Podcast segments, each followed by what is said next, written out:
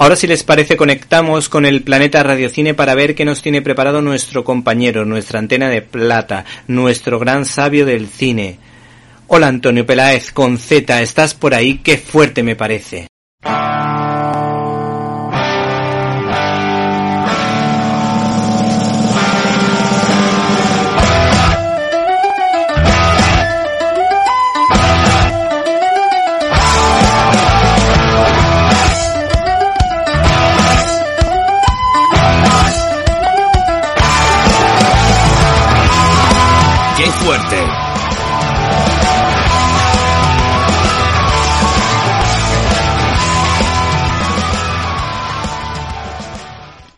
Saludos desde el planeta de Radio Cine, saludos a nuestros amigos de Directo a las Estrellas, a nuestro querido amigo Víctor Alvarado.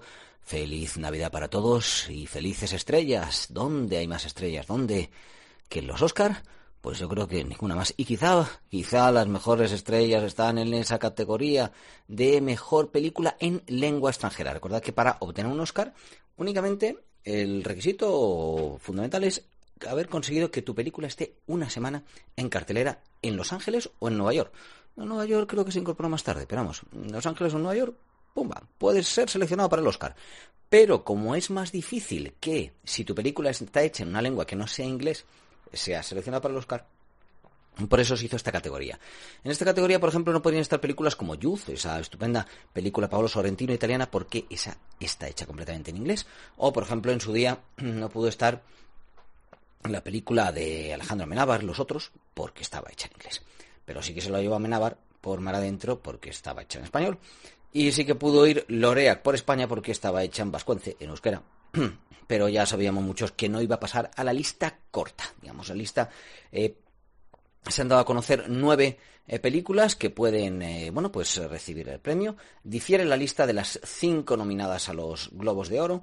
Y bueno, pues se han caído ya películas tan importantes y tan interesantes como Rams, la película islandesa, que se llevó el premio a la mejor obra de la sección Una cierta mirada de Cannes y que llevó también el premio eh, la, bueno, en,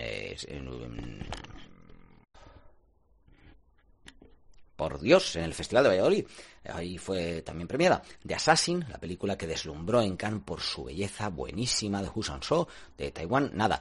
La segunda madre de Brasil, una película encantadora, yo creo que habremos hablado de ella, si no hemos hablado de ella lo merece. Una película maravillosa de, bueno, del amor filial, película brasileña, nada tampoco.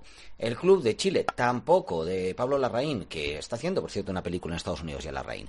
Y una paloma se sentó en una rama reflexionando sobre la existencia fabulosa película Roy Anderson, Anderson, sueca, buenísima. No ha estado, ¿cómo es que no ha estado? Bueno, en fin, han preferido otras películas nórdicas, como puede ser la finlandesa Defenser, que podríamos eh, decir sería pues como eh, el esgrimista, ¿no? El luchador de esgrima.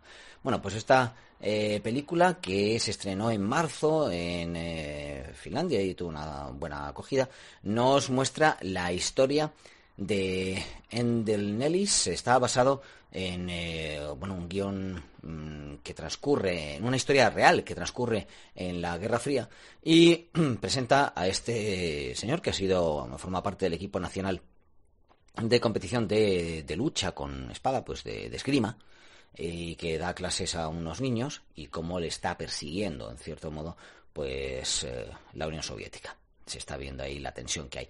Películas que estamos últimamente están haciendo películas que están revisando todo ese pasado, toda esa eh, bueno Guerra Fría interesante en este caso que se haga.